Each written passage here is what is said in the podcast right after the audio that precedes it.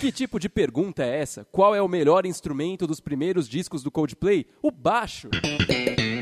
E onde foi parar esse baixo todo, eu já falo para vocês, mas antes de tudo, bem-vindos à segunda temporada do Desvendando Discos, o podcast de música mais aleatório da era moderna. Meu nome é Bruno Schneider, com a voz um pouco zoada, cooperem comigo, porque eu tô doente de novo, e deve ser por quê? Por causa daquela minha velha mania de não acreditar em vacina. Brincadeira. Se eu não acreditasse em vacina, eu não estaria doente, eu estaria morto. Esse programa é uma produção do Música Boa Brasil, ou MBB, que tem uma página muito bacana no Instagram. Você pode seguir lá, arroba Brasil Música Boa, e ficar por dentro do melhor do mundo da música nacional e internacional, ou para ficar de olho nos memes, porque a verdade é que todo mundo tá lá só pelos memes, né? Mas tudo bem. Eu tô por ali também, arroba BrunoSchneider04 no Instagram ou arroba BSchneider04 no Twitter. Pode me seguir por lá, mas só se você quiser. Ninguém tá te obrigando a nada. Por exemplo, eu não fui obrigado a escutar todos os discos do Coldplay, mas eu quis fazer isso. Era uma coisa que eu tinha que fazer sozinho e, e foi ok.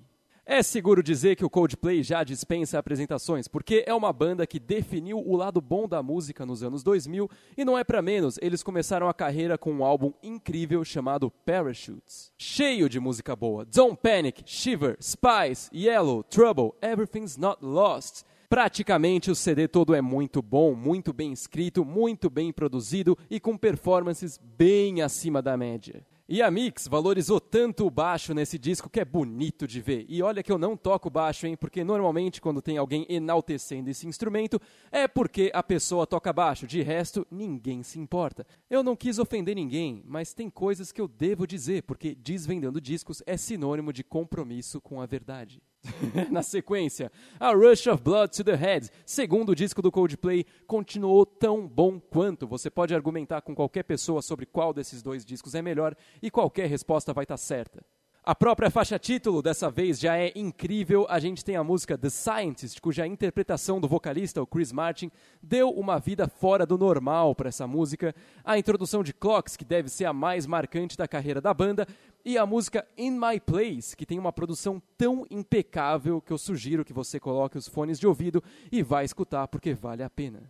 O terceiro disco, X Y, ainda veio com a sua boa dose de hits como Speed of Sounds, Fix You, White Shadows, especialmente Speed of Sound. Cara, como eu gosto daquela melodia. Vale a pena dizer também que esse foi o último álbum do Coldplay onde o lado instrumental da banda foi realmente interessante. E vocês acham que a essa altura a banda já tinha atingido o ápice do seu sucesso? Não! Em 2008 veio o disco Viva la Vida. 2008? O que mais de importante estava acontecendo em 2008? Eu vou dar uma dica para vocês. Patrícia Pilar, Cláudia Raia e Zé Bob se uniram numa novela incrível chamada A Favorita, e eu tive a sorte de possuir o disco A Favorita Internacional, que já abria com a faixa Viva la Vida. Então, sim, falar de Coldplay é falar da favorita.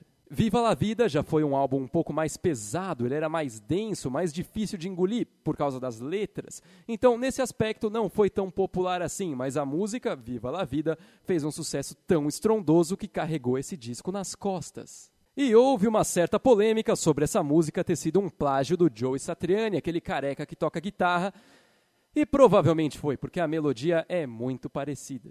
Bom, a parte feliz desse podcast acaba aqui, porque Dali para frente, depois do Viva la Vida, eu posso dizer para vocês que a coisa começou a desandar. A banda chegou com seu quinto álbum de estúdio, Milo Qualquer Coisa, que não é de todo mal. A música Paradise tem uma produção incrível, a música Hurts Like Heaven tem uma melodia muito legal também, mas aquele single, Every Teardrop is a Waterfall, é uma música do Black Eyed Peas.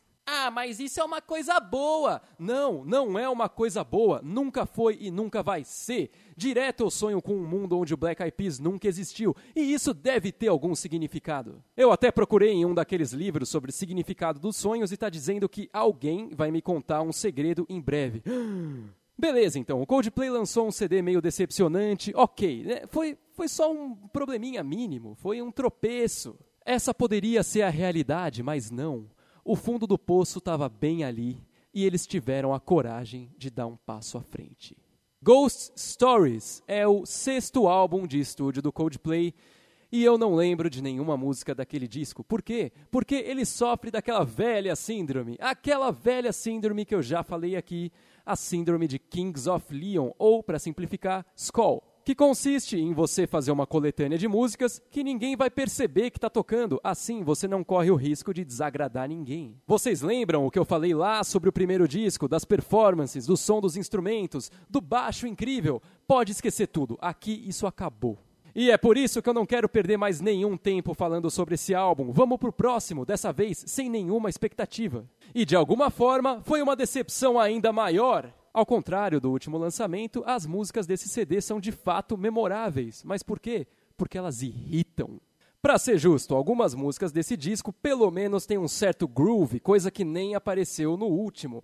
Mas uma dessas faixas é a música Adventure of a Lifetime, que tem aquela linha de guitarra ridícula que eu não sei como passou. Como é que falaram que aquilo era uma boa ideia? É uma aventura mesmo essa música. Parece que eu tô preso no Jumanji.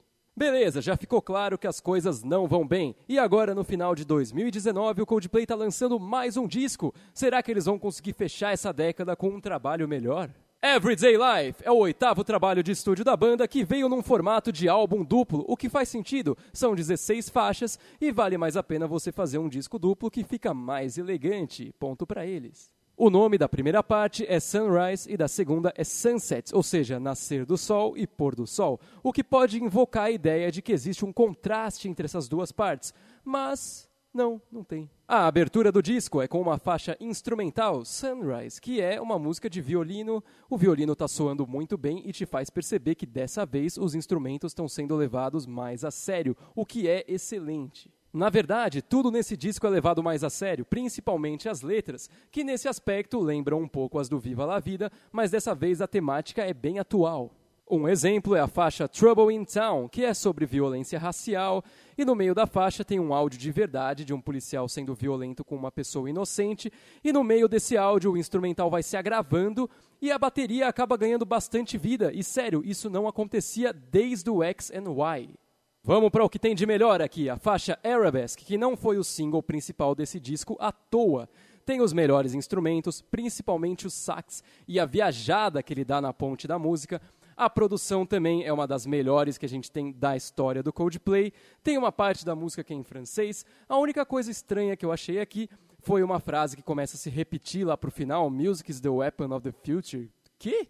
Mas, de qualquer forma, foi um alívio ouvir essa música. Fazia muito tempo mesmo que o Coldplay não lançava um som tão da hora. Infelizmente, duas das músicas aqui são só para aumentar o tempo do disco, é, e esse é o caso da faixa Broken, que é basicamente o coral da igreja cantando com o cara do Coldplay, e a música Wonder of the Words, que é uma demo que foi colocada de qualquer jeito e não tinha a menor necessidade dela.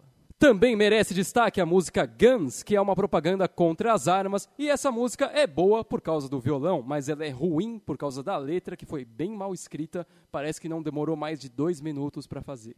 Mais duas músicas que valem a pena citar: Daddy e Orphans. A primeira é a história de um filho que foi abandonado pelo pai. Ela está sendo contada sob o ponto de vista do filho, que no caso é o Chris Martin, que interpretou muito bem essa música e deixou bem comovente. A segunda é Orphans, que tem um refrão bem forte, o baixo também está bem presente e conta a história de uma pessoa que fugiu da guerra da Síria, ou seja, o tema é refugiados, que também é bem atual, e essa pessoa sente que perdeu a juventude, por isso eu recomendo bastante essa música, ficou bem legal. E dito isso, eu já posso resumir dizendo que eu estou bem feliz com o resultado desse disco.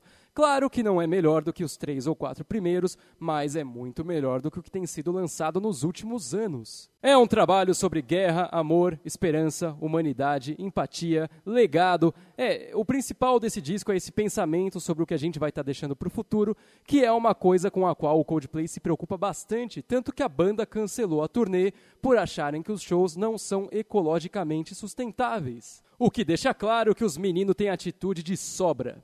Ou, sei lá, pode ser só preguiça. E esse foi mais um Desvendando Discos, uma produção do Música Boa Brasil. Você pode seguir o MVB no Instagram, arroba Brasil Música Boa.